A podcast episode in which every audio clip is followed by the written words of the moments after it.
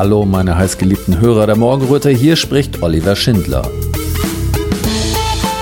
Vielleicht erinnert sich ja der eine oder andere Ältere unter euch an Zeiten, in denen eine bestimmte Art von Menschen von einem Tag auf den anderen von den normalen gesellschaftlichen Strukturen ausgeschlossen wurde. Diese Menschen fanden sich aber nicht damit ab, sondern taten sich zusammen und bildeten eigene Strukturen. Das war die Geburt unserer Parallelstrukturen. Inzwischen darf man wieder alles tun, was die anderen tun. So wie vorher wollen wir das aber jetzt nicht mehr machen. Deswegen wurden die Parallelstrukturen inzwischen zu Zukunftsstrukturen. Sie sind die Triebfedern eines gesellschaftlichen Neuanfangs. Neue Medien, neue Solavis, neue Genossenschaften, neue Läden und neue Veranstaltungsorte, neue Künstler, neue Bildungseinrichtungen und viele, viele neue Ideen sprießen zart und liebevoll genähert der Sonne entgegen. RBM redet mit Menschen, die Teil einer Veränderung und Teil eines Traumes sind, dessen Erfüllung nicht vom Himmel fällt – sondern den wir uns aktiv hier und heute erfüllen. RBM redet nicht nur über die Transformation der Welt und der Gesellschaft, wir dokumentieren sie. Gleich hört ihr ein Beispiel dafür, wie sie in die Tat umgesetzt wird.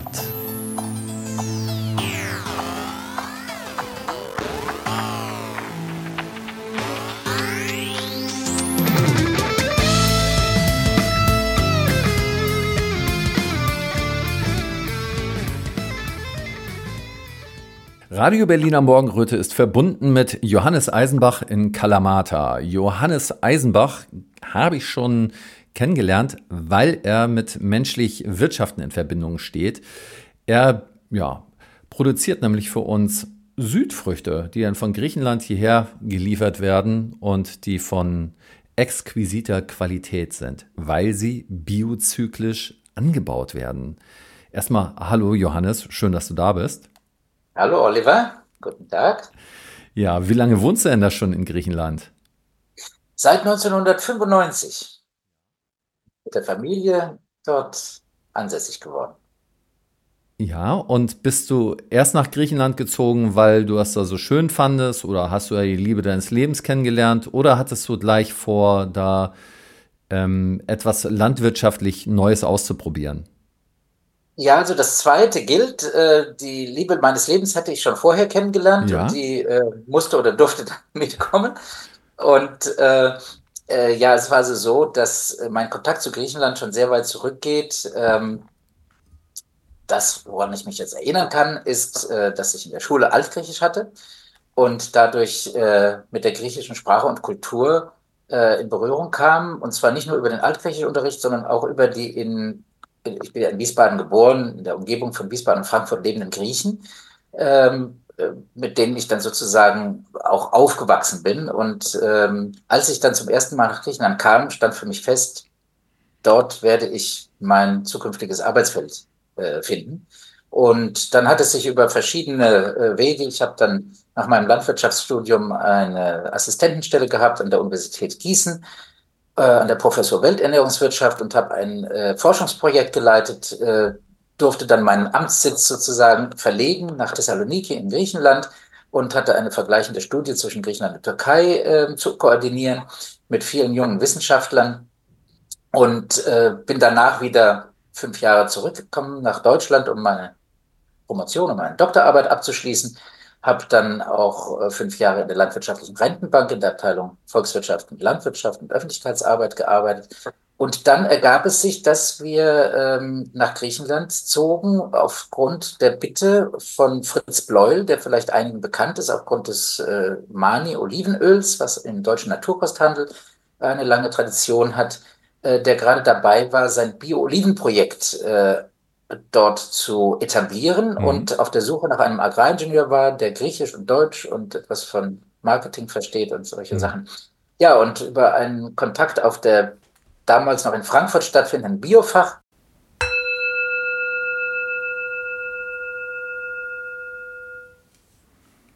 Liebe Hinhörer, Sicher ist euch bewusst, dass freie Medien wie zum Beispiel Radio Berliner Morgenröte nicht von der GEZ profitieren und ganz auf eure wohlmeinenden Spenden angewiesen sind. Wenn euch also gefällt, was euch bei RBM serviert wird, freuen wir uns über einen kleinen Anerkennungsbeitrag. Zahlungsmöglichkeiten gibt es am Fuße unserer Webseite. Danke, dass ihr mitmacht.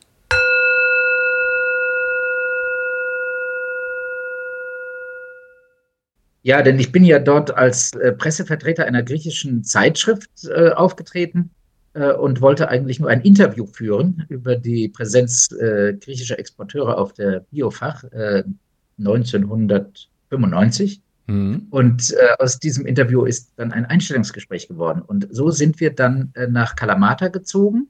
Wir haben also den, der Aufforderung von Fritz Bleuel gefolgt, sind gefolgt und ich habe gleich ähm, Adolf Hobbs äh, mitgenommen, sozusagen. Adolf Hobbs ist einer der Biopioniere im norddeutschen Raum gewesen, der in den 1950er Jahren bereits ganz, ganz neue Wege ähm, beschritten hat, äh, der das, was wir jetzt biozyklische Ideen nennen, äh, bereits umgesetzt hat, nämlich äh, Lebenskreisläufe zu schließen, ähm, möglichst auf direktem Wege und zwar ohne Einbeziehung der Tierhaltung.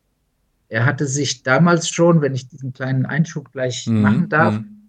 der, glaube ich, ziemlich wichtig ist, er hatte sich damals schon Gedanken darüber gemacht, dass äh, wir in der Landwirtschaft, auch in der ökologischen Landwirtschaft, auf eine Sackgasse zusteuern, wenn wir der Meinung sind, dass wir die Bodenfruchtbarkeit einzig und allein dadurch äh, auf das gewünschte Niveau heben können, wenn wir äh, tierischen Dung dafür einsetzen. Mhm. Das hätte zur Folge gehabt, wenn man sich vorstellt, dass irgendwann einmal die ganze Welt biologisch bewirtschaftet wird, dass äh, eine sehr viel höhere Tierbesatzdichte notwendig gewesen wäre. Wir hätten irgendwann einen Fleischberg und einen Milchsee bekommen. Hm. Ähm, angesichts der Tatsache, und das war das Revolutionäre, was er vorher gesehen hat, dass irgendwann einmal ein Trend einsetzt, der die Menschheit von der fleischlastigen Kost hin zur vegetarischen oder wie man heute sagt, auch veganen Ernährung.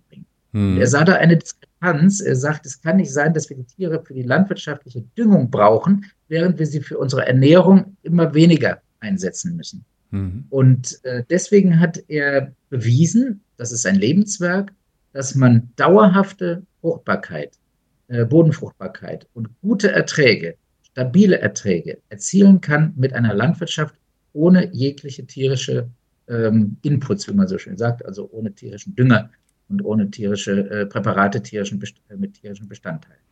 Und, kannst äh, kannst du nochmal erläutern, wann er das, wann das genau war, wann er darauf gekommen ist? Ja, also das war, er hat in 1953 hat er einen Gärtnerbetrieb oh. gepachtet und ähm, hat diesen Betrieb in den 60er Jahren entwickelt. In den 70er Jahren ähm, war das ein Mittelpunkt der damaligen Ökobewegung, würde ich sagen. Mhm. Er selbst war Gründungsmitglied von Bioland zusammen mhm. mit Hans-Peter Roth, den er persönlich kannte. Mhm. Er war auch oft in der Schweiz bei ihm, hat sich sehr intensiv mit ihm ausgetauscht. Und äh, sein Sohn Arne ist ja dann auch in den 80er Jahren über viele Jahre Vorstandssprecher von Bioland gewesen. Also er ist ein, ein, ein, ein Faktor, ein Initialfaktor in der deutschen Bio-Bewegung ja. gewesen. Und äh, so kam es auch, dass eben viele äh, Studenten äh, und Interessierte, überhaupt Interessierte, auch junge Menschen auf seinen Hof kamen. Und die haben diesen Hof dann umbenannt in Biomodell, Biomodell Walsrode. Ja, äh, ja, Weil eben dort alles äh, modellhaft schon einmal angedacht, auch umgesetzt wurde. Und äh, ja, und ich habe ihn glücklicherweise in den 80er Jahren kennengelernt. Mhm. Und ähm, ja, habe ihn in Vorträgen gehört und habe immer wieder gehört, dass er vom von der Wiederherstellung und Erhaltung natürlicher Kreisläufe spricht. Mhm. Und dann sagte ich einmal zu ihm, das könnte man mit einem Wort ausdrücken. Und zwar, wenn man zwei griechische Wörter zusammensetzt, nämlich das Wort für Leben, Bios, mhm. und das Wort für Kreislauf, Zyklus oder mhm. Kyklos auf Griechisch, dann entsteht das Wort biozyklisch. Mhm. Und das war dann in dem Moment eingeschlagen und gesetzt äh, ab dann. Und äh, deswegen sprechen wir jetzt von der biozyklischen Idee. Mhm. Und dann kam noch etwas hinzu, was wir damals noch gar nicht wussten, weil bis in die 90er Jahre hinein das Wort vegan im deutschen Sprachgebrauch äh, völlig unbekannt war. äh, über einen gemeinsamen Freund, der mich auch damals schon mit Adolf Fuchs in Verbindung gebracht hatte, das war Axel Anders, ähm, kam nämlich die Frage auf, geht das überhaupt, dass man Nahrungsmittel erzeugt ohne tierischen Dung? Und diese Frage war bei ihm entstanden, äh, weil seine Frau mittlerweile Veganerin geworden war, aus gesundheitlichen Gründen, und er auch dabei war, seine Ernährung umzustellen. Und dann sagte ich, natürlich geht das, denn äh, Adolf Hobbes hat es bereits seit den 50er Jahren äh, vorgemacht. Und in Griechenland, ich war ja dann nun seit 1995 äh, schon in Griechenland ansässig, haben wir ein Netzwerk aufgebaut von sehr, sehr vielen Bio-Familienbetrieben. Insgesamt waren es 800 und ganz viele davon haben überhaupt nie tierischen Dung eingesetzt. Und einige davon haben wir auch ähm, zertifizieren lassen äh, von Bioinspector nach den biozyklischen Standards, wie wir sie dann genannt haben. Und insofern konnte ich diese Frage mit einem klaren Ja beantworten. Natürlich geht das und wir praktizieren das sogar auch. Mhm. Und aus diesem Gespräch, welches 19, 2015 äh, im Dezember stattgefunden hat, ist eine Initiative entstanden, die heute in das gemündet ist, was wir biozyklisch veganen Anbau nennen. Mhm. Denn er hat, Axel Anders hat dann äh, mich zusammengebracht mit Kreisen äh, des Veganismus und der äh, bio-veganen Landwirtschaft, die äh, sich insbesondere aus studentischen äh, Initiativen heraus entwickelt hatten. Und ich habe Ihnen unseren bereits schon existierenden biozyklischen Standard äh, vorgelegt und wir haben dann eigentlich nur noch gemeinsam ähm, den veganen Aspekt, der darin enthalten war, aber nie so explizit ausgesprochen wurde, äh, herausgearbeitet. Und aus dieser Zusammenarbeit in dieser Berliner Arbeitsgruppe, sage ich mal, äh, ist dann das entstanden, was wir jetzt biozyklische vegane Richtlinie nennen. Die haben wir dann eingereicht bei der IFORM. Das ist die Dachorganisation des, der Biolandbaubewegung weltweit. Mhm. Ähm, und äh, die IFORM äh, bietet einen Service an, verschiedene Biostandards miteinander zu vergleichen. Zum Beispiel die Bioverordnung in den USA mit, den, mit der Bioverordnung in Japan mhm. oder mit der mhm. EU-Bioverordnung oder auch mit privaten Standards wie Naturland, Bioland, Demeter um zu sehen, decken denn diese Standards alles ab. Und wir haben unseren biozyklisch-veganen Standard eingereicht und siehe da, wir sind mit 38 Positivabweichungen, also mit 38 Punkten, wo der biozyklisch-vegane Standard über das hinausgeht, was von IFOAM als ein kompletter Biostandard angesehen würde. Was ist das äh, da für eine Punkte? Äh, also wie viele Punkte kann man haben? Und ihr wart dann 38 drüber oder ihr hattet insgesamt 38? Ja, ja, wir waren 38 drüber. Also es geht nicht nach Punkten, sondern es sind, glaube ich, 120 Kriterien, die da ab. Ach so, ja, okay. Und äh, innerhalb dieser Kriterien sind wir bei 38 Punkten über dem gewesen, was man an für sich landläufig und nach dem IFORM, nach der IFORM-Norm als mhm. einen kompletten äh, Biostandard ansieht. Ja. Und deshalb hat man auch uns gleich schon in die Family of Standards äh, aufgenommen, mhm. und zwar nicht in der europäischen Sektion, sondern gleich global weil man gesehen hat, dass dieses Konzept, diese Anbauprinzipien weltweit umgesetzt werden. Und das Toll. tun wir auch schon. Wir haben auch schon entsprechende ja. Beispiele.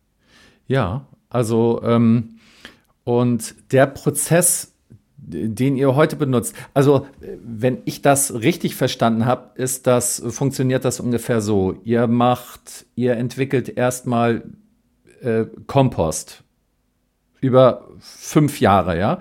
Also, nein, als erstes macht ihr Kompost, biozyklischen Kompost. Und dann pflanzt ihr Pflanzen drauf.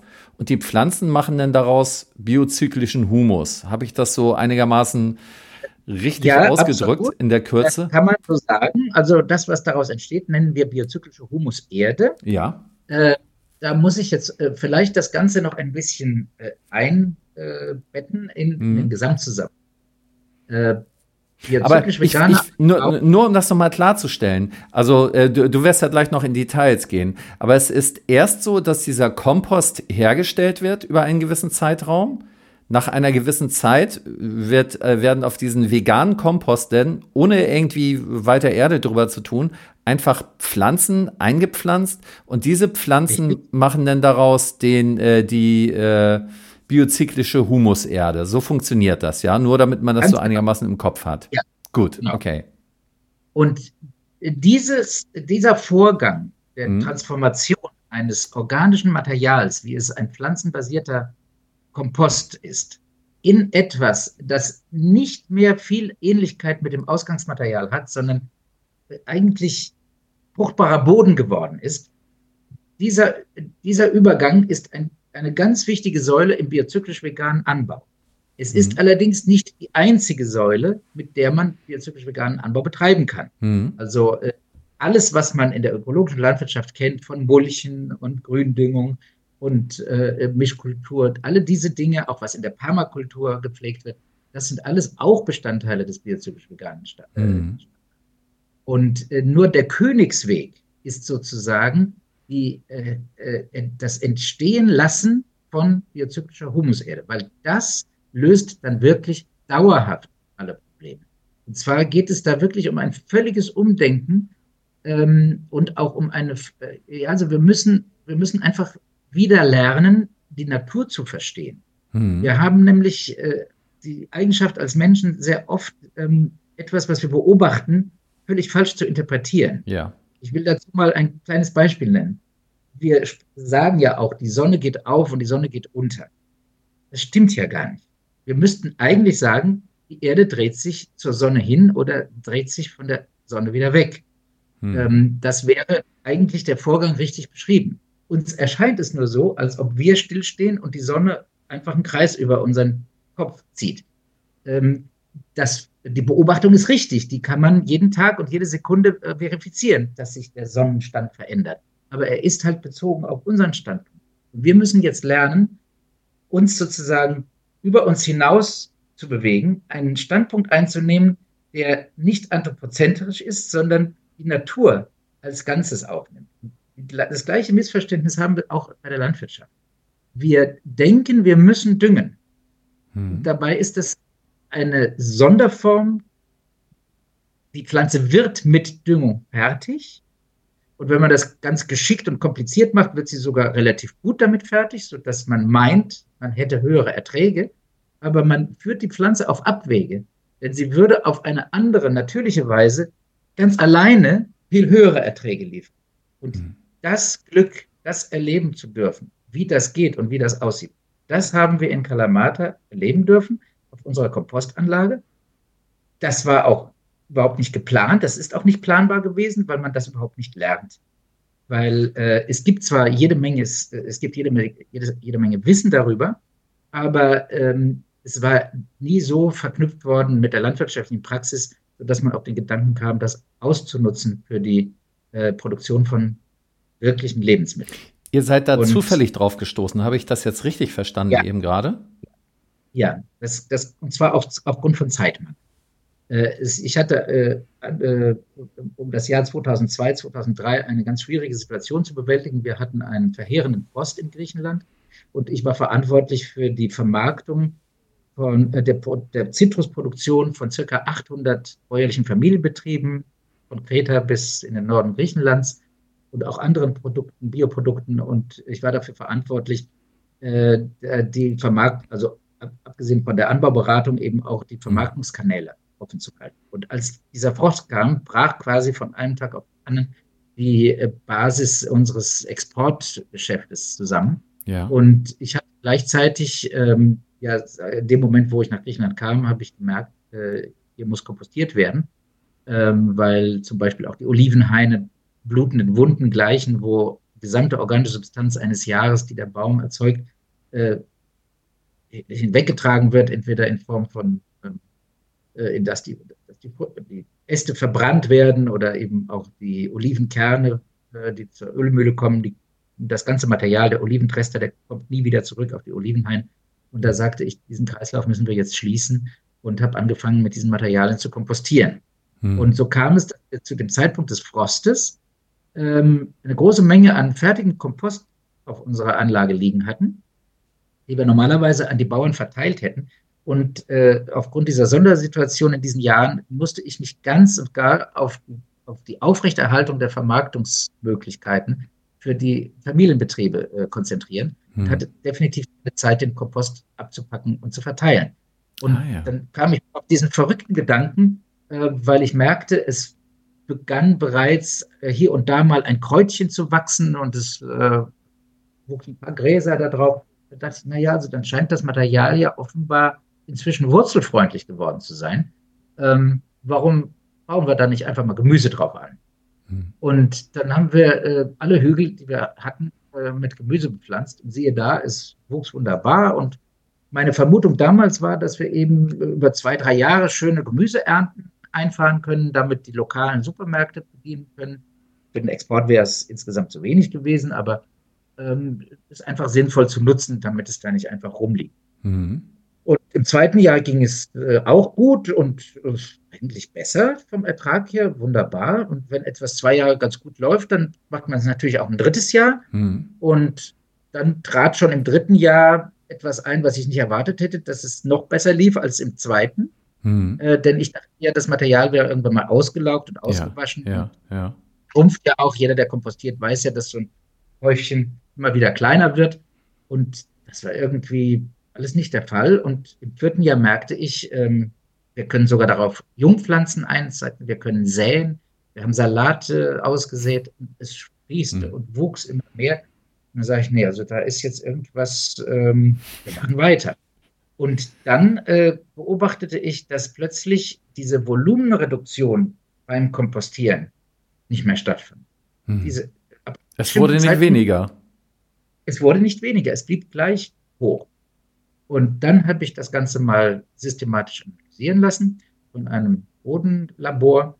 Und äh, die haben mir dann bescheinigt, dass, äh, dass das ein Material ist, was sie noch nie in der Hand hatten, mhm. äh, mit sehr, sehr vielen Nährstoffen, sehr viel mehr als in einem normalen Kompost, aber mit sehr äh, merkwürdigen Eigenschaften, wie zum Beispiel, dass äh, die elektrische Leitfähigkeit so gering war wie von Leitungswasser. Mhm. Das bedeutet, dass quasi keine Salze darin gemessen wurden. Und wenn keine Salze vorliegen, dann äh, und gleichzeitig aber ein sehr hoher Nährstoffgehalt gemessen wird, dann geht man davon aus, dass diese Nährstoffe eben nicht in wasserlöslicher Salzform, sich in Wasser auflöst, vorliegt, sondern in organische gebundener Form, die allerdings nicht sehr gut pflanzenverfügbar ist. Und äh, dem widersprach aber sowohl meine Beobachtung dieses üppigen Pflanzenwachstums als auch eines anderen Messwertes, der, äh, den man verwendet, um die Wirksamkeit von Düngemitteln zu überprüfen. Und der war so hoch wie von einem chemischen Dünger. Mhm. Und ähm, das passt nun wiederum nicht zu dieser niedrigen Leitfähigkeit zusammen, weil diese nicht wasserlöslichen Dünger normalerweise nicht sind, wenn nicht sehr, sehr gut pflanzen. Also Moment mal, mit Salzen wäre es, wenn da Salze drin gewesen wären, wäre es leitfähiger gewesen. Genau, Salze sind Und, ja Ionen, haben ja. eine elektrische Ladung und leiten Strom. Und dann denkt man doch da, erstmal, das ist gut, wenn das geleitet werden kann, weil dann die Pflanzen gut versorgt werden können, ja? Genau, das denkt man, weil man weiß und beobachtet hat seit vielen hundert Jahren, dass wenn man äh, Nährlösungen der Pflanze verabreicht, die Pflanze dann besser wächst. Genau, genau. So, und das ist in diesem Fall sind aber keine Salze da gewesen oder äh, die das leiten können.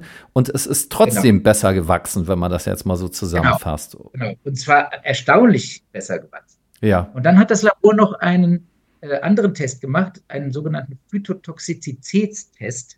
Das ist ein Test, der die, äh, äh, die, die toxische Wirkung eines Substrats auf die Wurzeln von Jungpflanzen untersucht. Mhm. Und dieser Test wird angewendet bei Substraten, die im äh, professionellen Gemüsebau eingesetzt werden für Jungpflanzen. Und da sagte man mir, dass die besten Werte der besten Substrate ungefähr 96 Prozent äh, ergeben. Das kann man so interpretieren, dass das Material ähm, gegenüber einem Vergleichsmaterial kein Substrat drin ist, also quasi reinem Boden, 96 Prozent der Wurzelmasse hervorbringt, wie auf dem Vergleichssubstrat. Und äh, das bedeutet praktisch wurzelfreundlich. Und unser Substrat, unser Material, hat einen Wert von 114 Prozent. Das heißt, es geht auf den Setzling, auf den Keimling bereits eine Düngewirkung aus, äh, die man bei anderen Substraten überhaupt nicht kennt. Mhm. Und ähm, dann habe ich das Labor noch um eine weitere Untersuchung gebeten, die standardmäßig nicht durchgeführt wurde, nämlich einen Abtropf-Test. Ein was? Äh, Abtropf-Test. Mhm. Also sollte das Sickerwasser untersucht werden. Ja. Was kommt denn da raus? Weil es liegt ja im Freien. Es regnet bei uns in Kalamata sehr viel. Wir haben Niederschläge, die ungefähr dem des Voralpenniveau, äh, äh Voralpenregionen ähneln, mhm. mit äh, 1000 Millimeter Niederschlag pro Jahr. Und außerdem, und im Sommer, wo es eben nicht regnet, ähm, bewässern wir. Also mhm. das Wasser, das Jawohl eigentlich ständig mit Wasser äh, durchspült. Mhm. Und ähm, deswegen wollte ich wissen, was wird denn da ausgewaschen? Dann kam die überraschende Antwort, so interessant euer Substrat äh, bei der Untersuchung war, ähm, dieser Abtropftest war ein Flop. Ich, warum denn? Ja, wir haben überhaupt keine Nährstoffe darin feststellen. Es ist quasi pures Wasser. Mhm. Und dann habe ich gesagt, äh, wahrscheinlich ist das die schönste Antwort, die wir uns hätten denken können. Ich hatte mir fast schon so etwas gedacht. Denn was bedeutet das? Mhm. Wir haben es mit etwas zu tun, in dem ganz viele Nährstoffe gebunden sind, die offenbar nicht wasserlöslich sind und auch nicht ausgewaschen werden können und gleichzeitig aber in vollem Umfang den Pflanzen zur Verfügung stehen. Moment, ähm, das nur mal kurz nochmal zum Verständnis. Also das Wasser fließt denn da um die Wurzeln herum. Und normalerweise ja. ist das so, dass das Wasser denn die, ähm, die Nährstoffe sozusagen aus den Wurzeln beziehungsweise Pflanzen irgendwie rauswäscht. Und dann würde. Nicht aus den Pflanzen, es, es, aus, äh, ja, das Wasser wäscht normalerweise Nährstoffe aus, die in wasserlöslicher Form im Boden vorhanden sind. Im Boden. Wenn genau. es dann regnet, dann gehen diese Nährstoffe zusammen mit dem Wasser, was nach unten sinkt, verloren. Insofern, dass sie sich im Grundwasser wiederfinden. Deshalb haben wir das Problem mit, den, mit dem verseuchten Grundwasser. Ja. Äh, und wir haben das Problem mit Auswaschungen. Ja. Äh, und die Pflanzen müssen ihre Wurzeln immer tiefer äh, in die Erde bohren, um überhaupt noch an diese ausgewaschenen Nährstoffe heranzukommen. Genau. Und kommen dann in Zonen, die nicht gut belüftet sind und haben dann andere Probleme. Mhm. Also das äh, genau so funktioniert chemische Düngung. Genau, und ähm, jetzt nochmal noch mal ganz kurz zu dem Punkt. Und das Ergebnis war ja, es sind da keine Nährstoffe in dem Wasser drin gewesen, was er als Flop bezeichnete. Aber es war letztendlich genau. ein Beleg dafür, dass die Nährstoffe da einfach nicht rausgewaschen werden, sondern dass sie weiter oben bleiben, den Pflanzen zur Verfügung stehen und die diesen Stress da nicht haben und tiefer buddeln müssen, richtig? Ganz genau. Ganz hm. genau. Und damit haben wir ein, ein Material, ein Substrat, das wir eigentlich überall einsetzen können. Ja. Verlieren es nicht.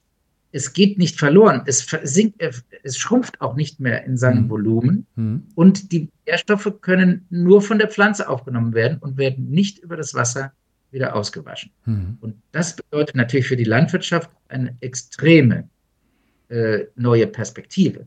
Denn das Auswaschungsproblem ist das Hauptproblem der modernen Landwirtschaft. Ähm, die, äh, der Druck auf die Landwirtschaft, weniger wasserlösliche Düngermittel, also chemische Dünger mhm. einzusetzen, zum Beispiel insbesondere von den Wasserwerken. Die haben ganz große Probleme, die Nitrat- und Nitritwerte aus dem Trinkwasser herauszubekommen. Mhm. Äh, die entstehen durch die überschüssige äh, Stickstoffdüngung, die chemische, mhm. die in wasserlöslicher Form vor, äh, vonstatten geht und die eben durch Regen und Bewässerung in tiefere Schichten verlagert. Mhm. Und äh, damit könnten wir zum Beispiel sogar in Wasserschutzgebieten Landwirtschaft betreiben mit einem hochproduktiven Material. Und jetzt äh, kann man sich vielleicht vorstellen, dass, äh, oder man kann sich nicht vorstellen, man muss es erlebt haben, man muss es in der Hand gehabt haben.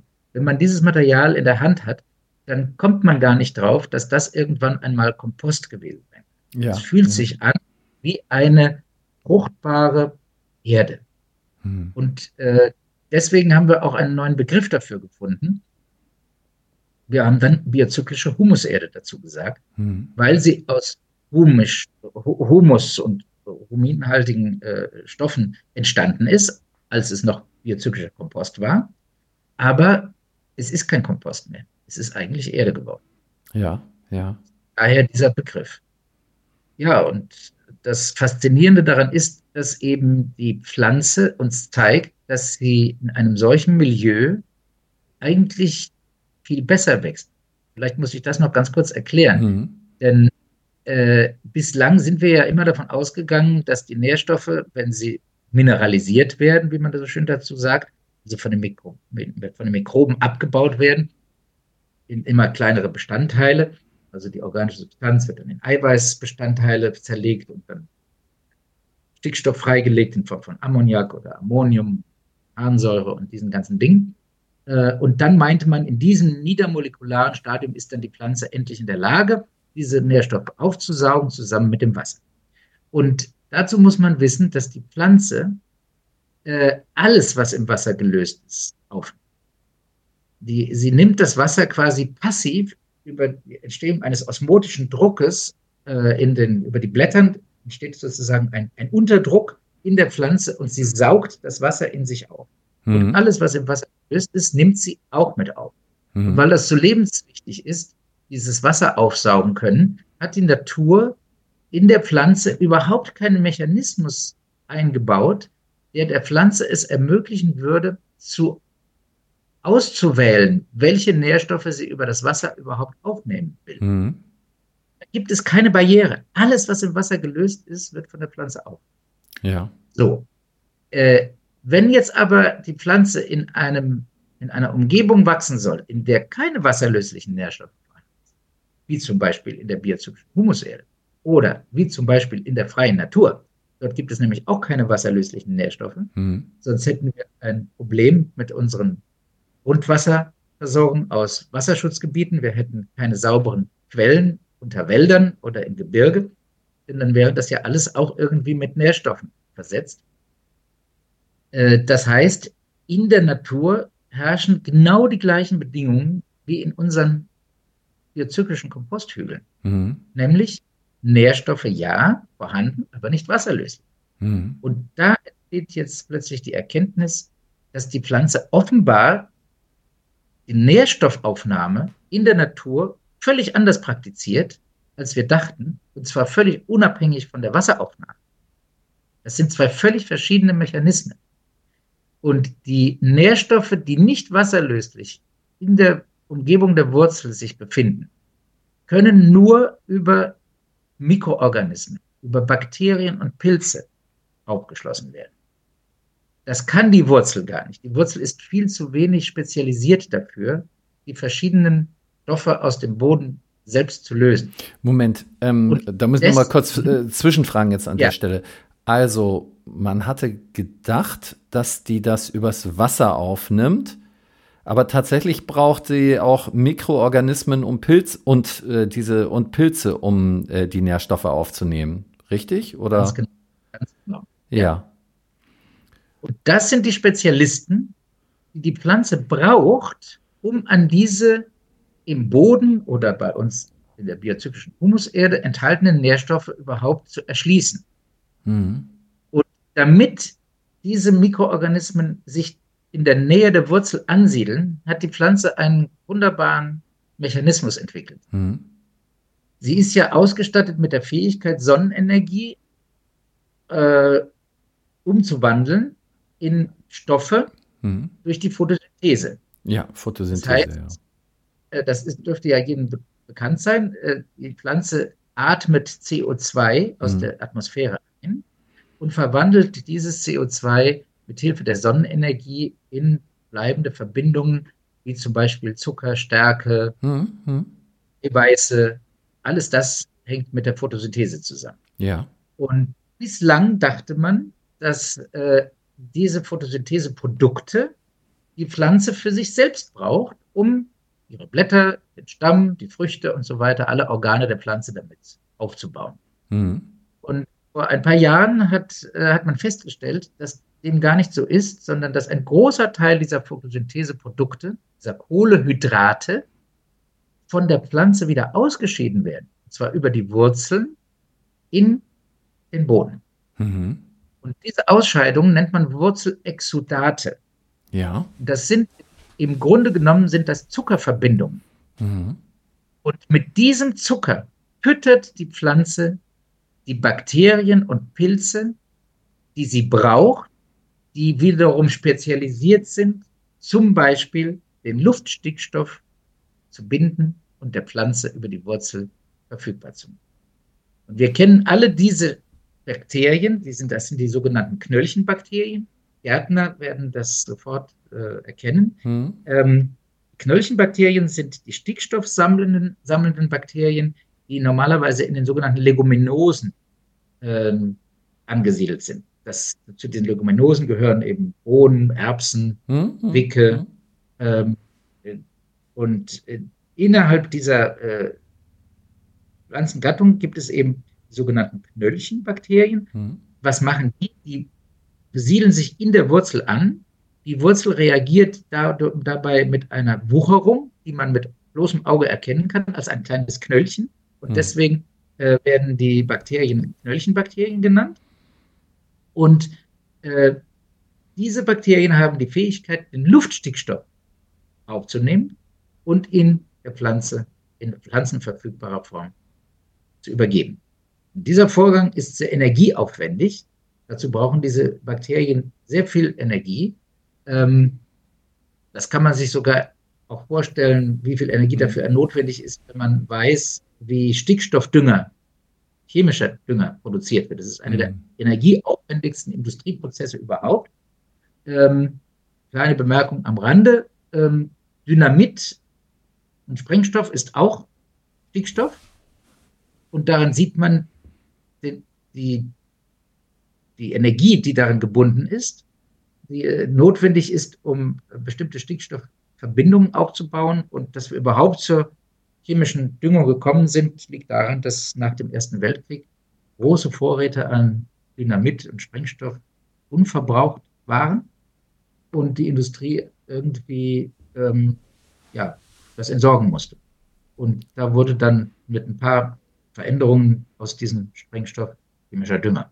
Ja, okay. Und ja, also äh, was wir festhalten müssen, ist, dass die Pflanze dafür, dass die Bakterien dafür sehr viel Energie brauchen.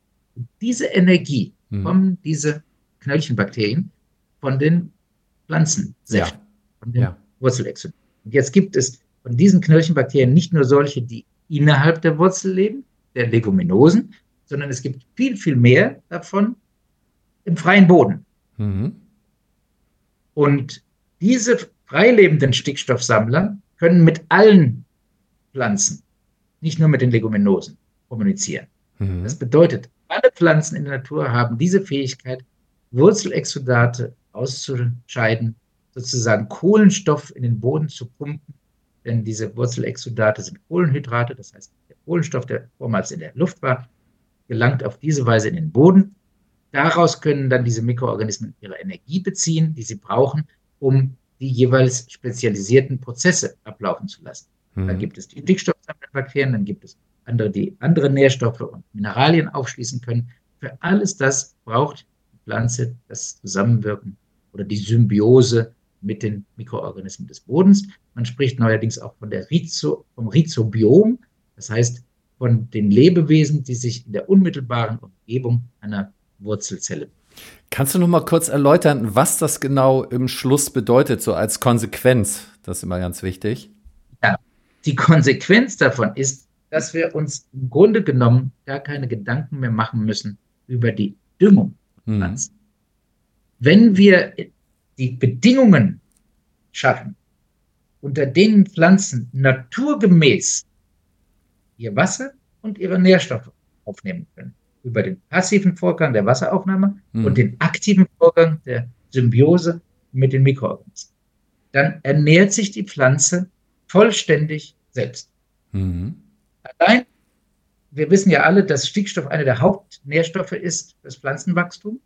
Die Vorstellung, dass 78 Prozent unserer Atmosphäre aus Stickstoff äh, besteht, mhm. reicht aus, um sich ausrechnen zu können, dass wenn es Stickstoff sammelnde Bakterien im Boden gibt, dass die keine Probleme haben, an diesen Stickstoff heranzukommen, der Pflanze zur Verfügung zu stellen. Mhm. Voraussetzung ist, dass die Pflanze die Bakterien züchtet indem sie die Wurzelexudate, indem sie die Kohlenstoffpumpe anwirkt.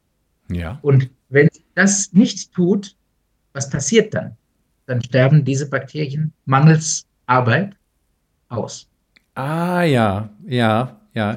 Ich glaube, jetzt kommst du langsam zu einem Punkt, äh, man muss äh, genau. da mal nachverfolgen. Jetzt kommst du, glaube ich, langsam an den Punkt, warum die bisherige Arbeitsweise mit den Pflanzen so schlecht und so wenig nachhaltig war, ne? Genau. Und wenn diese Bakterien dann nicht mehr da sind, dann dauert es sehr lange, bis die Pflanze solche Bakterien wieder sozusagen an sich binden. Und wenn diese Bakterien weg sind, dann zerfällt ein ganz großer Bestandteil des Humus im Boden. Ja. Das heißt, diese Böden werden plötzlich humusarm. Ja. Die Böden ähm, äh, verlieren ihre Struktur, hm. verdichten, hm. sind Auswaschungsgefährdet. Ähm, dann kommt noch etwas anderes hinzu. Wenn man dann die Pflanze düngt, hm. weil man merkt, Arg lässt nach, Fruchtbarkeit lässt nach, hm. dann passiert noch etwas Schlimmes. Ja. Denn die Pflanze kann ja über das Wasser die Nährstoffe aufnehmen. Hm. Das tut sie ja. Und wenn sie merkt, sie ist gesättigt mit Stickstoff und mit Phosphor und mit Kali und mit Magnesium, was sie alles über das Wasser bekommt, dann hört sie auch, Kohlenstoff in den Boden zu pumpen. Dann wird sie träge. Ja, ja. Sie braucht es ja gar nicht mehr. Das sind den Kohlenstoff, das sind die Kohlenhydrate, die sie über die Photosynthese Über, im Überfluss aufbaut, in den Boden abgibt, macht sie ja nur, weil sie an die Nährstoffe kommen will. Ja. Wenn sie die Nährstoffe auf, über das Wasser bereits bekommen hat, dann tut sie das gar nicht mehr. Das heißt, auch dann sterben, stirbt das Bodenleben aus. Deswegen ist es so schwer, mhm. mit wasserlöslichen Düngemitteln zu düngen, weil das führt innerhalb von wenigen Jahren zum völligen Absterben des Rhizobioms hm. um die Wurzel. Hm. Und also, mit ja. der biozyklischen Humuserde haben wir jetzt erstmals einen Prozess nachgeahmt, der in der Natur hunderte, teilweise tausende von Jahren in Anspruch nimmt, nämlich ja. Boden aufzubauen. Über diesen Prozess der Fütterung der Mikroorganismen wird nämlich der Boden mit Kohlenstoff angereichert. Der Kohlenstoff ist nicht im Boden drin. Was soll denn der Boden für Kohlenstoff haben? Alles, was Kohlenstoff ist, ist eine organische Substanz. Aber das, was einen Boden zu einem fruchtbaren Boden macht, ist der Kohlenstoffgehalt. Hm. Ob jetzt in Form von lebenden Mikroorganismen oder in Form von Strukturen, von Kohlenstoffstrukturen bleibender Form, die man auch Dauerhumus nennt. Und diese, diese Form von, von äh, also dieses, dieser Katalysator der Fruchtbarkeit, ja. Den der Kohlenstoff darstellt, den hat die Pflanze in den Boden. Dass wir fruchtbare Böden haben, ist das Ergebnis der Tätigkeit von Pflanzen. Es ist nicht das Ergebnis von biologischen Verwitterungsvorgängen. Auch ein Missverständnis, hm. den wir lange Zeit. Ich glaube, das ist aus zeitlichen Gründen jetzt nochmal ganz wichtig. Ja. Ähm, also ich meine, jetzt haben wir ja verstanden, also in, in vielen Bereichen schon verstanden, dass es wir, dass du da im Grunde so eine Art äh, Wundermittel gefunden hast. Also wenn man das jetzt mal so zusammenfasst, im Grunde könnte man dazu äh, damit die Welt retten, die Erde retten im eigentlichen ja. Sinne, ne? Die Erde fruchtbarer ja. machen. Das heißt, auf diese Art und Weise wird, wird die Erde nicht ausgelaugt. Ähm, Im Grunde hast du jetzt so ein Mittel dazu da. Ähm, ja. Jetzt stellt sich ja jedem die Frage der Verbreitung und ja, jetzt müssten alle Bauern das hören und sagen, ja, super, also ich habe ohne zu düngen, kann ich auf gesunde Art und Weise meine Erde jetzt äh, bestellen. Ich habe sogar, wenn ich jetzt so anbaue, nicht mehr Kosten, äh, sondern ich habe, ich kriege da sogar noch mehr raus aus der Erde. Also im Grunde ja. hätte es ja auch einen finanziellen Vorteil, so jetzt mit der Erde umzugehen. Absolut. Wie siehst du denn aber jetzt auch die Zusammenarbeit äh, mit der, ja, sozusagen konventionellen Landwirtschaft? Hast du da schon mal mit äh, Landwirten kommuniziert? Und wie offen sind denn konventionelle Landwirte überhaupt dazu, sich darauf einzustellen und äh, sich von, sagen wir mal, äh, den Vorgaben von Brüssel zu lösen? Ne? Weil ähm, die Vorgaben aus Brüssel, die fördern, glaube ich, nicht die Vielfalt des Anbaus. Ne? Und die Vielfalt ist ja aber auch nötig, ne? dass verschiedene Sachen angebaut ganz, werden. Ganz genau. Das ist ein wichtiger Punkt. Äh, da müssen wir auch ganz kurz noch drüber sprechen. Mhm. Dieses, dieser Boden, dieser natürliche Bodenaufbau, diese Bodengenese, mhm. mhm. äh, findet auch nur dann statt, wenn Mischkultur, mhm. also wenn verschiedene Pflanzen gleichzeitig wachsen. Genau. Weil dann entstehen nämlich die sogenannten Mykorrhizen. Das sind pilzartige Geflechte, ja. die verschiedene Pflanzenwurzeln, verschiedene Pflanzenarten miteinander verbinden und da auch zu einem Nährstoffausgleich zwischen den Pflanzen führen. Das, deshalb haben wir das Ergebnis oder das Phänomen, dass Pflanzengemeinschaften einen höheren Biomasseertrag liefern, als wenn man eine Pflanze in Monokultur anbaut. Und ähm, ja, zu deiner Frage, ähm, wie das mit der konventionellen Landwirtschaft ist. Das Problem ist nicht der Landwirt. Mhm. Der Landwirt wäre froh, er könnte umsatteln und so ein Naturprodukt auf seine Böden bringen. Weil ja, er erlebt ja. ja als erstes, was es heißt, mit einer permanent sinkenden Bodenfruchtbarkeit kämpfen zu müssen. Ja. Ein Grund der Proteste ist ja den meisten Menschen gar nicht bewusst, dass die sogenannten Betriebskosten, Produktionskosten permanent steigen, während die Preise für die Produkte, die, die Bauern produzieren, entweder konstant geblieben sind oder sogar sehr stark gesunken sind. Ja. Dieser, äh, dieser gegenläufige Mechanismus der steigenden Produktionskosten, der tendenziell sinkenden Erzeugerpreise, führt zu Strukturwandel. Das heißt, die kleinen Betriebe kommen nicht mehr über die Runden, müssen aufgeben, dann mhm. bleiben die Großen übrig.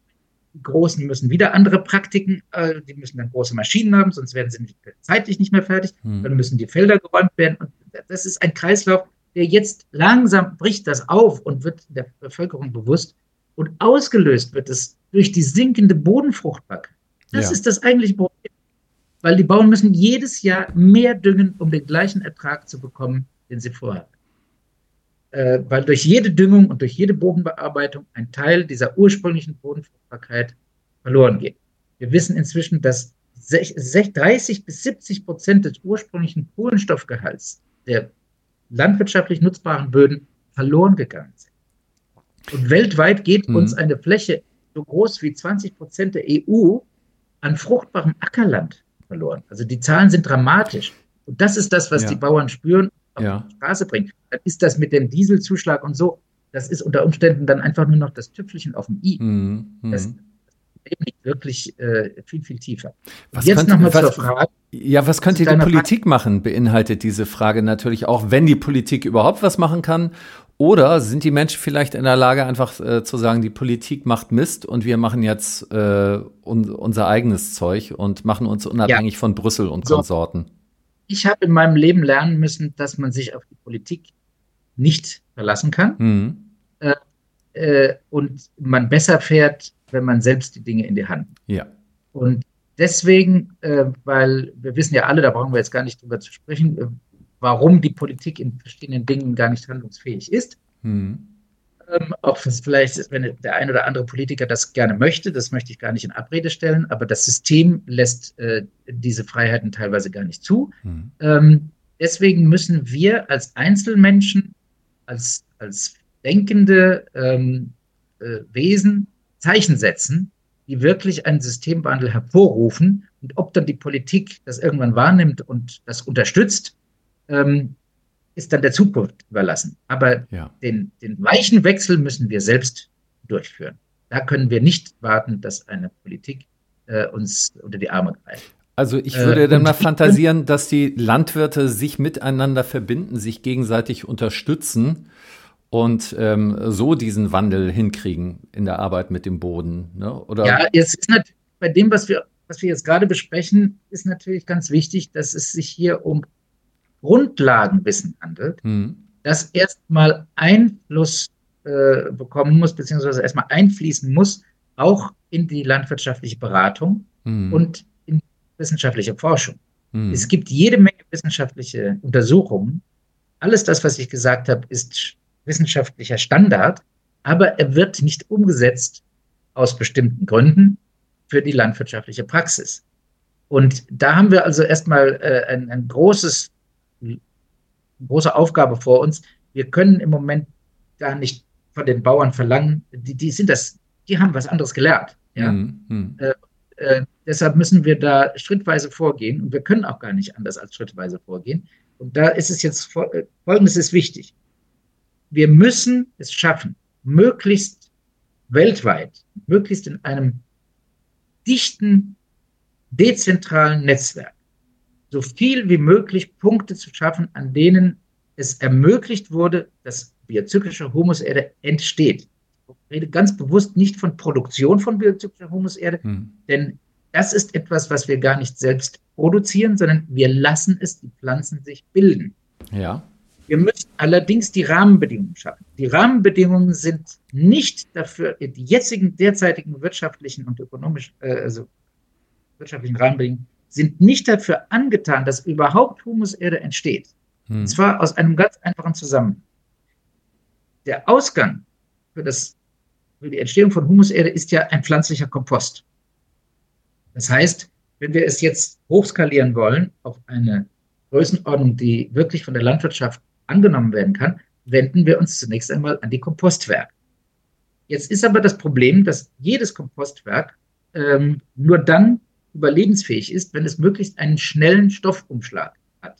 Also jeder Komposthersteller rühmt sich, so schnell wie möglich sogenannten fertigen Kompost zu haben, um ihn abzugeben.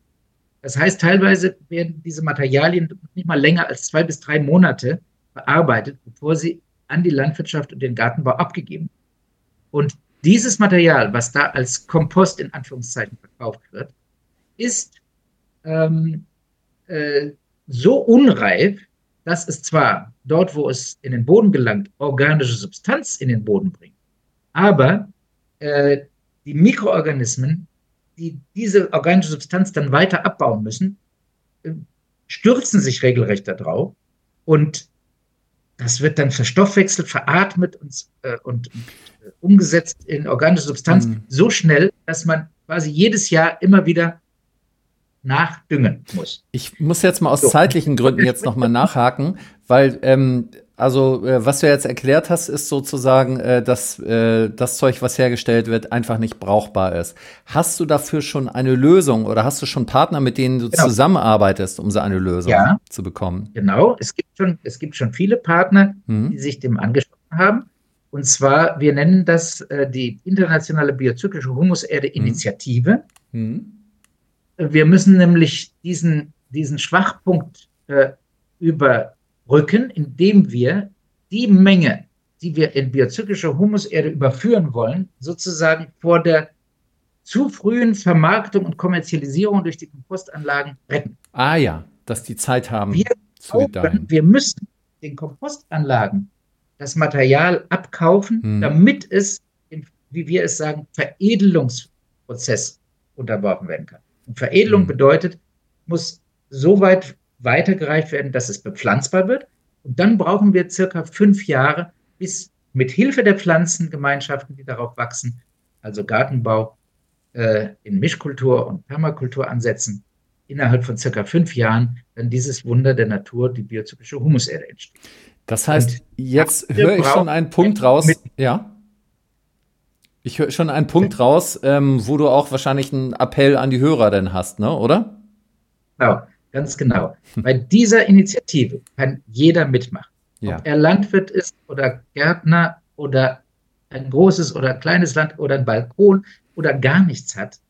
Ähm, es, es geht einfach darum, dass wir Menschen brauchen, die diesen Zusammenhang, über den wir jetzt eben gesprochen haben, verstehen und die Notwendigkeit sehen, dass wir überhaupt die Voraussetzungen schaffen müssen, dass sich Humuserde bildet. Und das ist leider in, den heutigen, äh, in der heutigen Situation ein finanzielles Problem. Wir müssen sozusagen durch die Initialzündung, und die kommt nicht aus der Landwirtschaft, die im mhm. Moment dem Boden liegt und, und Knien rutscht und gar nicht in der Lage ist, so etwas äh, zu stellen. Die kann auch nicht von der Kompostwirtschaft kommen, die auch unter ökonomischen Zwängen ist. Wir müssen da quasi von außen eine, eine Brücke bauen, damit wir dieses Material, was wir zu Humuserde werden lassen wollen, aufkaufen, den Veredelungsbetrieben umsonst zur Verfügung stellen. Der Veredelungsbetrieb äh, übt ja eine Dienstleistung an diesem Material aus, indem hm. er darauf Gemüse baut. Der Veredler, äh, dem, dem, gehört dann dieses Gemüse, aber ihm gehört nicht dieses Material. Deshalb haben wir die internationale biozyklische Humuserde Allianz geschaffen, hm. die quasi während des Veredelungsvorgangs ähm, dieses Material äh, vor Zugriffen unbefugter, sage ich jetzt mal, schützt, hm. dem sie eigentumsrechtlich äh, quasi die Hand darüber hält und das Material schützt. Und wenn dann dieser, äh, äh diese, diese Bodengenese, die Entstehung von biozyklischer Humuserde abgeschlossen ist, dann kann dieses Material überall eingesetzt werden in der Landwirtschaft. Und derjenige, der finanziell dazu beigetragen, dass überhaupt Humuserde entsteht, hat natürlich das Recht, sich dieses Material auch ausliefern zu lassen. Also mit dem, es geht da quasi nicht um eine Spende, sondern es geht um eine Initialzündung, mit der man theoretisch und praktisch die Anwartschaft erwirbt, diese biozyklische Humuserde zu beziehen. Also im klassischen und Sinne eigentlich eine Investition. Ganz genau. Mhm. Und wir nennen Menschen, die eine solche Investition äh, bereit sind durchzuführen, ob das jetzt 100 Euro sind oder 1000 oder eine halbe Million, ist völlig egal. Die nennen wir Bodenkurator, weil mhm. sie tun etwas, sie sorgen für den Boden. Ja. Und im, im lateinischen Wort für, für, für, Sorge tragen curare. Man und, kannte das ähm, bisher nur von Kuratoren von Museen, ne? Genau, und ja. also die, die sorgen ja auch dafür, dass es diese Museen gibt und dass mhm. die gepflegt werden. Und äh, so müssen wir jetzt eben auch mit dem Boden umgehen, denn es ist tatsächlich die Ressource, die die aller, allerwichtigste für das Überleben der Menschheit ist. Es ist, diese Ressource ist endlich. Äh, wir haben nicht un, äh, unendlich viel fruchtbaren Boden. Und es ist nun mal so, dass Nahrungsproduktion, die Nahrungsmittelproduktion, ähm, davon abhängt, dass wir fruchtbare Böden haben, mhm. dass die hm. fruchtbar gewordenen Böden wieder fruchtbar gemacht werden. Und insofern ist das ein, ein Zukunftswerk, das genauso wichtig ist wie die Reinhaltung der Luft und des Wassers. Ähm, wir brauchen wieder Kohlenstoff im Boden. Unser Klimaproblem ist nicht so sehr, wie, viel, wie hoch die Konzentration an CO2 in der Atmosphäre ist, äh, sondern unser Problem ist, wie viel Kohlenstoff fehlt im Boden. Hm. Das eine hängt natürlich mit dem anderen zusammen, hm. aber äh, auch da ist wieder die Blickrichtung eine andere. Sonnenaufgang, Sonnenuntergang das, was wirklich das Klima beeinflussen wird und das, was unsere, unsere Überlebensfähigkeit beeinflussen wird, ist, wie hoch der Kohlenstoffgehalt, sprich die Fruchtbarkeit in unseren Böden ist. Und über die hm. Entstehung von biologischer Humuserde haben wir eben die einmalige Möglichkeit, und zwar nicht mit einem technisch aufwandigen Prozess, selbst die Entstehung von, von äh, Therapreta und, und Pflanzenkohle, ich möchte nichts dagegen sagen, das ist ein wunderbarer Vorgang und es äh, ist, ist, sehr, sehr viele Vorteile damit verbunden. Aber es ist eben ein technischer Prozess und es, es ist gar nicht leicht, das richtig zu machen. Mhm. Ähm, hier haben wir etwas finden dürfen, wo wir einfach nur die Natur nachahmen, wo wir der Natur optimale Bedingungen verschaffen. Und diese Zeit der Humuserdentstehung ist ja auch nicht verloren. In diesen fünf Jahren wird ja schmackhaftes Gemüse produziert das zart ist, das sogar besser schmeckt, das viel mehr Nährstoffe ja, beinhaltet. Ja, ja, ja, klar. Das heißt, es ist, es ist eine Bereicherung auf, in allen Ebenen damit verbunden. Ja. Und dieses Mittel, mit dem wir eben versuchen, das Ganze eben jetzt auf eine größere, mengenmäßig größere Ebene zu heben, das ist der Terra Plena Fonds. Wir haben also ja. äh, die, die Biozyklische Humusinitiative, Humuserde-Initiative hat, hat diesen Terra Plena Fonds sozusagen als den finanziellen Hebel mit dem wir das Ganze stemmen können. Wie, finde, wie findet man den? Kannst du auch mal eine Webseite nennen, wie man diesen Fonds findet, ja, wenn man sich da beteiligen will? Äh, hm? Also www.terra-plena.com. Ja. Und da hm. kann man sich auch über das Thema Humuserde sehr intensiv informieren, äh, hm. mit den neuesten Studien, mit den neuesten Aufzeichnungen und äh, eben auch, wie das funktioniert mit dem Terra Plena Fonds als Bodenkurator wir haben ja nicht nur die Bodenkuratoren, das ist ja ein ganzes, ein ganzer äh, Vierklang an, an äh, Aktivitäten und an Akteuren notwendig. Mhm. Wir haben einmal diejenigen, die äh, das Ausgangsmaterial produzieren, das sind die mhm. Kompostanlagen oder auch jemand, der selbst Kompost produzieren mhm. kann. Wir nennen das dann lizenzierten äh, PCS-Hersteller. Das PCS muss ich vielleicht noch kurz erklären. Einige kennen das ja schon. Äh, über menschlich äh, Wirtschaften haben wir ja auch sogar von diesem Material einiges nach Deutschland schon äh, befördert zur Anschauung. Ähm, PCS heißt phytoponisches Kompostsubstrat. Damit meinen wir einfach nur die Form eines Ausgangskompostes, der rein pflanzlich entstanden ist und der bepflanzbar ist. Das, das Wort, griechische Wort für Pflanze heißt Phyto. Äh, phytosanitär kennt vielleicht jemand schon. Hm. Äh, und äh, phytoponisches Kompostsubstrat ist eben das pflanzliche Kompostsubstrat, das bepflanzt werden kann. Das ist quasi das Ausgangsstadium, das Ausgangsmaterial für die Entstehung von Humuserde.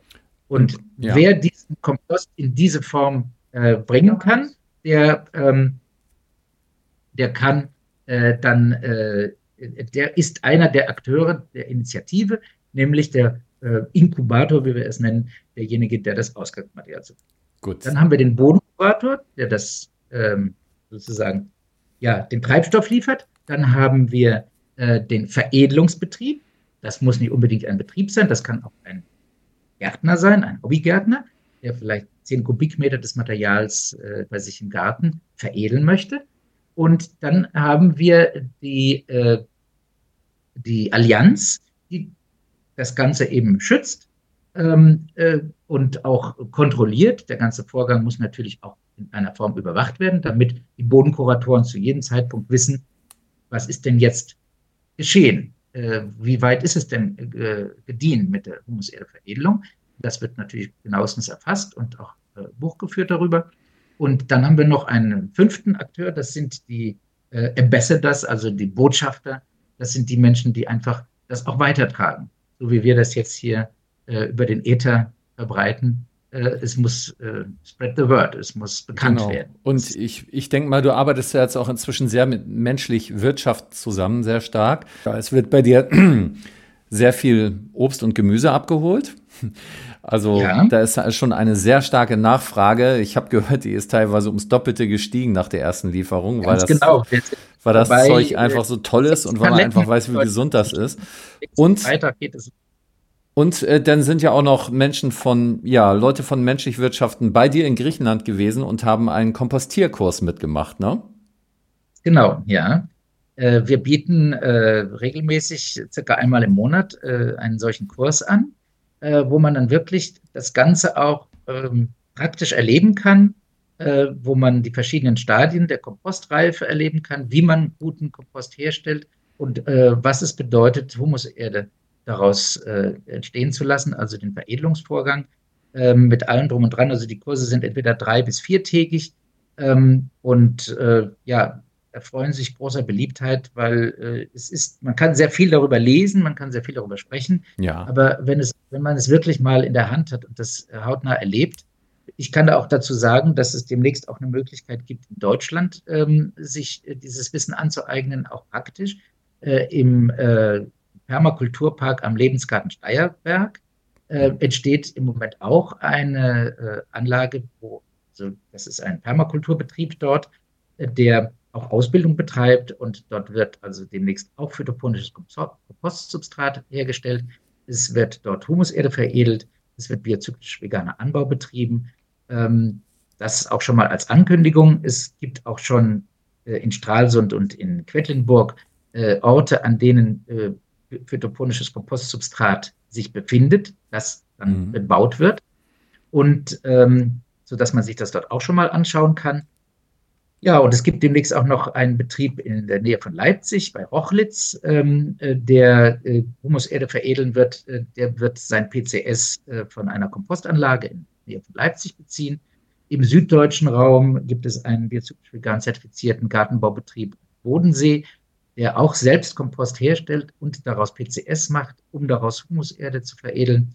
Also es entsteht jetzt auch in Deutschland äh, langsam ein Netzwerk. In Darmstadt ist eine Initiative im Gange, ähm, du, ähm, weil man kann sich das ja eh nicht jetzt alles merken, aber die Frage ist, äh, wenn jetzt Menschen das Bedürfnis haben, so einen Betrieb mal zu besuchen und zu begutachten, äh, finden die das dann auch auf eurer Webseite? Also vermerkt ihr es auch auf eurer Webseite, vielleicht auch so mit einem Link, dass sie sehen, ah, bei mir in der Nähe gibt es sowas? Äh, da sind wir gerade dabei, äh, das zu installieren, dass, mhm. dass man das sozusagen selbst anklicken kann. Aber das ist auch, ähm, wäre dann auch alles zu finden, auch die Kurse, die du gibst, zum Beispiel in Griechenland, ja. auf der Webseite, die du eben auch schon genannt hattest. Da findet man dann auch diese ja, Kurse, falls man. Auch äh, noch googeln unter phytoponische Kompostierung oder Phytoponic Composting. Mhm. Ähm, wenn man darunter googelt, kommt man auch direkt auf die Seminarwebseite. Mhm. Ähm, es gibt dann auch noch eine Webseite für, äh, bei den Biocyclic Park. Das ist unsere ähm, Postanlage in Kalamata. Mhm. Es gibt eine Webseite über das panhellenische äh, biozyklische vegane Netzwerk. Mhm. Ähm, das ist www.biocyclic-network.net. Mhm. Aber äh, äh, und es gibt natürlich die internationale Webseite der, des biozyklisch veganen Anbaus. Ähm, das ist äh, www.biozyklisch biozyklisch-vegan.org. Mhm. Damit kommt man auf die Webseite des Förderkreises Biozyklisch Veganer Anbau und es gibt die www.biocyclic-vegan.org. Damit kommt man auf die internationale Webseite des Biozyklisch Veganer. Und auch darüber kommt man sehr viele Informationen zu dem Thema heran. Aber die unmittelbarste Form äh, ist äh, über den Theraplaner. Also Herzlichen Dank, Johannes. Also ich glaube, wir haben heute wieder einen kleinen Teil zur Weltrettung beigetragen.